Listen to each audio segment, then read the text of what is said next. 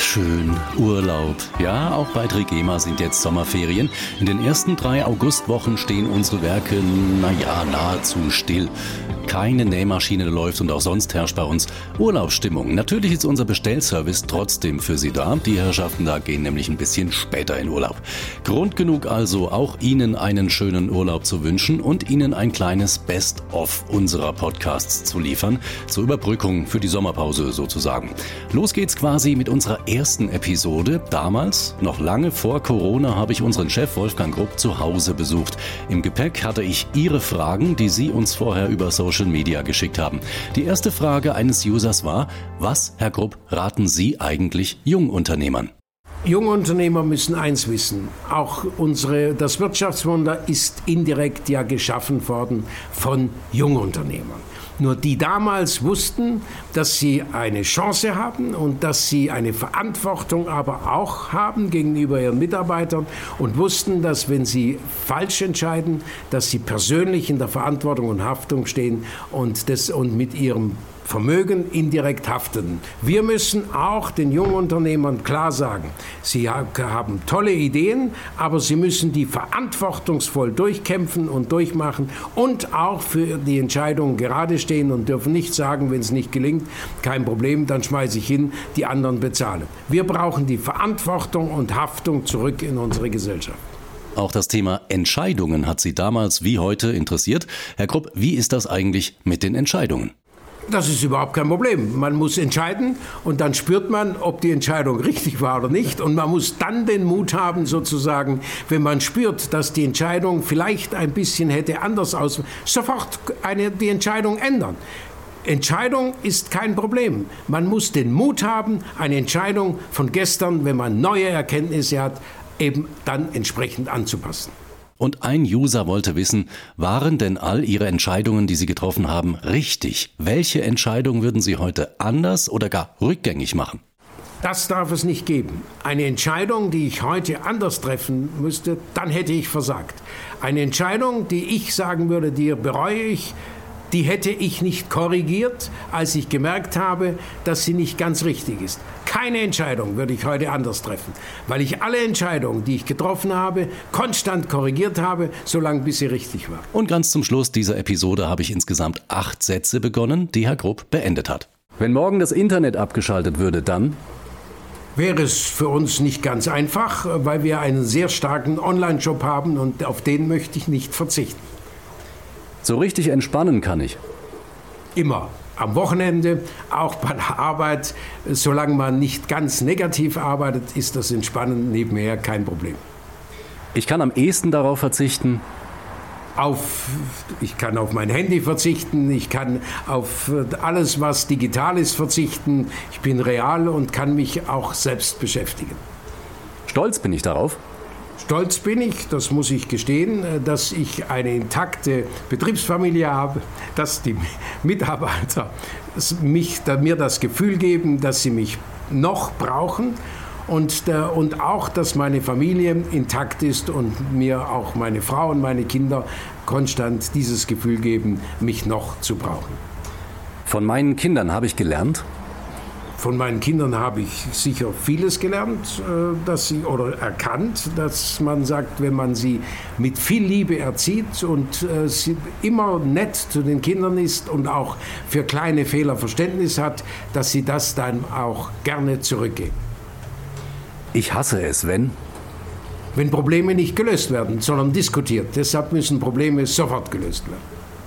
Glück bedeutet für mich Glück ist, wenn man mit dem wenigen, was man hat, auch irgendwann mal zufrieden ist und nicht ewig mehr haben will. Das Schwierige an der Demokratie ist, dass Entscheidungen ewig dauern, bis sie gefällt werden. Für mich wäre eine demokratische Führung des Betriebes tödlich. 1919, der Trigema Podcast.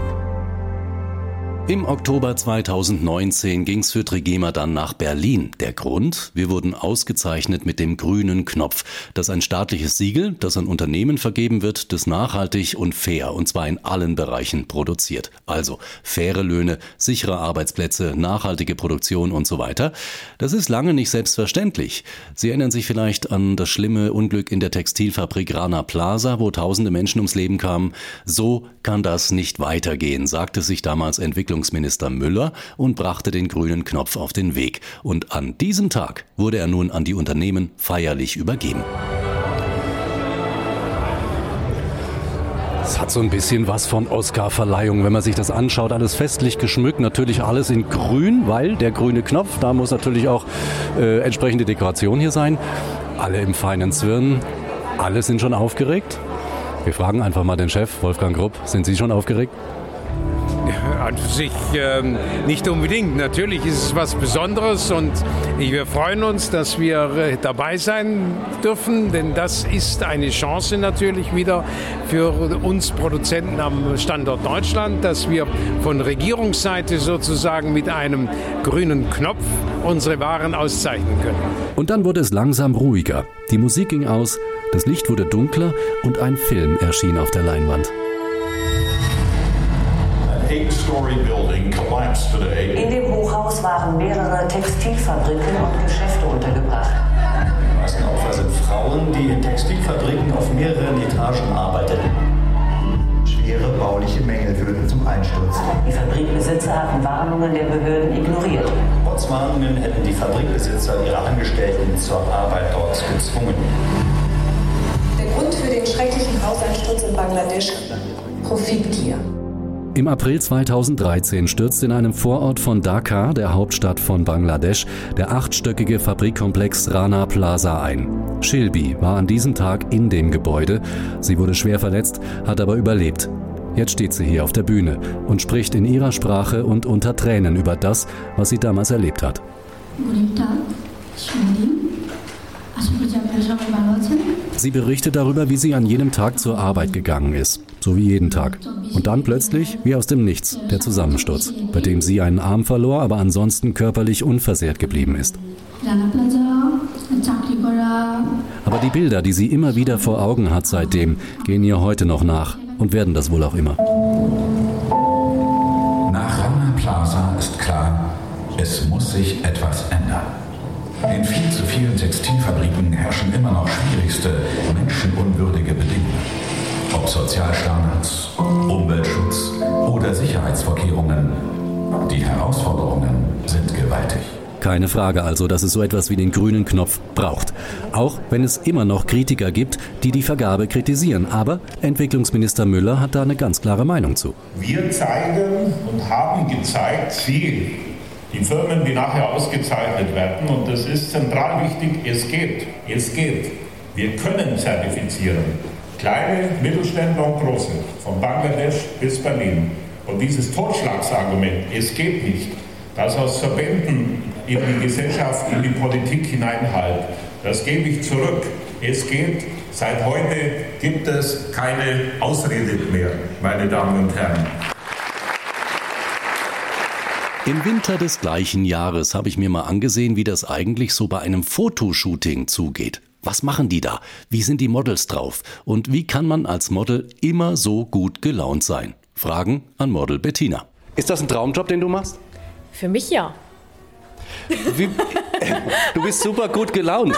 Was machst du denn, wenn du mal einen miesen Tag hast und dann so ein Shooting hast? Ähm, trotzdem gut gelaunt sein, weil das gehört zur Professionalität dazu. Gibt es einen Trick?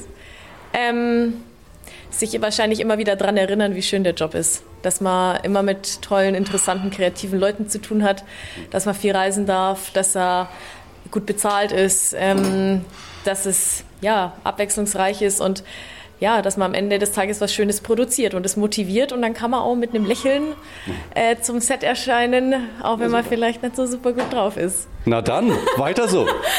Danke. Ja, und dann hieß es Action. Und spiel mal echt so, tu mal so, als wenn du da gerade irgendwie und richte mal. Mach mal die Füße nochmal, die Fußposition nochmal irgendwie anders. Das ist so ein bisschen über, ja, so ein bisschen überkreuzt. Genau. Kannst du noch mal ein bisschen wieder vor die Lampe einfach? Ich weiß, dass du jetzt nicht genau wo. Ja, genau. Und die ein bisschen seitlich. Ja, ich ruhig mal ein bisschen seitlich nochmal. So ein bisschen. Und setz dich mal einmal hier vorne nochmal auf die, aufs Sofa drauf. Was verbinden die Models eigentlich mit Trigema? Ist das nur ein Job oder steckt da mehr dahinter? Fragen an Model Marcel. Es ist auf jeden Fall Made in Germany und es sichert Arbeitsplätze. Ich habe schon, schon euren Chef, den Herrn äh, Grupp, öfter gesehen bei Markus Lanz und ja, ist eine gute, gute Sendung und schauen wir das öfter an. Und wenn man lange genug in der Modebranche dabei ist, ist es äh, schön zu hören, dass das auch funktionieren kann. Wie wichtig ist dir, wo deine Kleidung herkommt? Sehr wichtig, weil ich äh, tatsächlich viele Kunden habe in dem Bereich.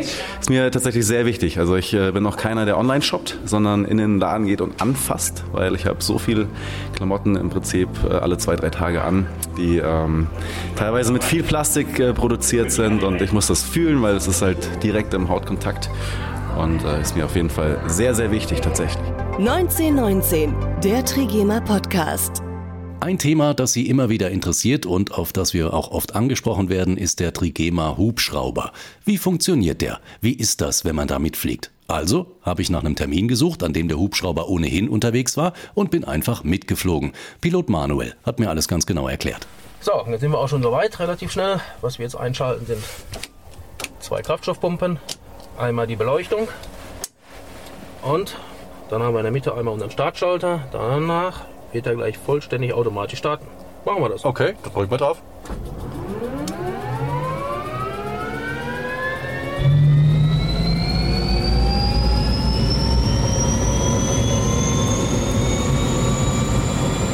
Jetzt kann man an der Instrumentierung sehen, dass die Temperatur, die Torque, die Drehzahl, alles vernünftig mitläuft, anläuft und eigentlich einen perfekten Start gerade hinlegt, trotz Außentemperatur von aktuell 3 Grad Celsius. Hört jetzt schön, wie die Turbine hochläuft, bis zur Idle-Drehzahl. Und alles gleich machen wir mit Kopfhörer weiter. Ja, glaube auch. Ja, und dann ging's aufwärts. Ja, wenn wir es jetzt hier sehen, kann man zum Teil noch sehen, dass die Schwäbische Alb unten dann oben rausguckt, dann unten drunter noch schön der Nebel ist. Ja. Da fliegen wir mal hin, das gucken wir uns mal an. Okay. Jersey 9er Echo Charlie, wind variable 1 knot, runway 25, clear to land. Wen hören wir da? Jetzt im Hintergrund hören wir den Stuttgart Tower, der hier die Region kontrolliert in dem Bereich und das sind jetzt andere Flieger, Airliner etc., die dort auch ebenfalls fliegen. Wie schnell sind wir jetzt? Wir haben jetzt eine Geschwindigkeit über Grund von 123 Knoten. Das entspricht so 240 Stundenkilometer circa. Man merkt das gar nicht, ne? wenn man hier Nein. so fliegt. Kein bisschen, man denkt, man schleicht so über die ganzen Wälder, aber so schnell ist man dann doch unterwegs. Das heißt, wir bräuchten von hier bis, sagen wir mal, Hamburg, wie lang? Von hier bis Hamburg hätten wir eine Flugzeit von circa zwei Stunden. Am Ende des Jahres 2019 gab es dann den traditionellen Rückblick auf das vergangene Jahr und den Ausblick aufs neue Jahr 2020. Die Episode zum Jahreswechsel 2019-2020 zum ersten Mal übrigens im mittlerweile neuen Trigema Podcast Studio. Zu Gast war damals Wolfgang Grupp Junior und da hat noch niemand an Corona gedacht. Wenn man jetzt aufs neue Jahr schaut, haben Sie Pläne? Wird sich was verändern bei Trigema? Ich glaube, es wird sich nichts groß verändern. Ich glaube, es sind immer kleine Veränderungen, die wir tagtäglich machen. Wir haben spannende Projekte ähm, für 2020 auch wiederum ähm, geplant oder die wir gerne umsetzen möchten. Ähm, ich in meinem Bereich, zum Beispiel in dem, in dem Thema Digitalisierung, sind wir gerade in der Produktion ja an einem Tablet-Projekt dran, das weiter ausgebaut wird. Und ähm, dann aber auch in Verkaufsthemen haben wir auch ähm, Umbauten von Testgeschäften. Und ähm, es bleibt äh, spannend und wird sicherlich nicht langweilig 2020. 2020. Es wurde nicht langweilig, ganz im Gegenteil, denn plötzlich war dieses Schreckgespenst Corona da. Und auch für Trigema begann eine anstrengende Zeit. Erste Reaktion, wir stellen jetzt Masken her. Warum diese Entscheidung gefallen ist und wie das Ganze lief, darüber habe ich mit Bonita Grupp gesprochen, die bei Trigema die Bereiche E-Commerce und Personal leitet. Trigema wurde schon vor zwei Wochen von diversen ähm, Pflegeeinrichtungen und auch Krankenhäusern angeschrieben, ob wir nicht Schutzkleidung herstellen könnten. Nachdem wir mehrere Anfragen erhalten haben, haben wir uns dazu entschlossen, mit äh, Einrichtungen hier bei uns in der Region zusammenzuarbeiten und einen Schutz zu entwickeln. Dieser wurde nun diese Woche freigegeben und befindet sich seit gestern in Produktion. Unsere gesamte Produktion wurde jetzt umgestellt, um diese zwei Arten zu produzieren. Hm. Wie viele Massen können wir in welcher Zeit herstellen? Nachdem die Produktion erst gestern angelaufen ist, sind wir aktuell noch am Testen. Wir hoffen aber, dass wir es schaffen, am Tag bis zu 10.000 Stück, wenn nicht mehr, zu produzieren. Zudem fahren wir jetzt auch wieder in der Konfektion Überstunden samstags und hoffen natürlich, dass wir einfach so viel wie möglich herstellen können. Mhm. Es gibt noch so viel zu erzählen. Wir haben in den vergangenen fast zwei Jahren unheimlich viele Podcasts zu Trigema und allem drumherum gemacht.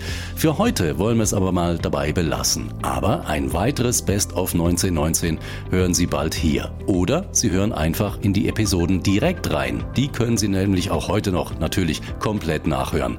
trigema.de slash podcast und natürlich überall da, wo es Podcasts gibt. Haben Sie einen schönen Sommer. Bis bald mal wieder. Das war 1919, der Trigema Podcast. Alle Episoden auch auf trigema.de.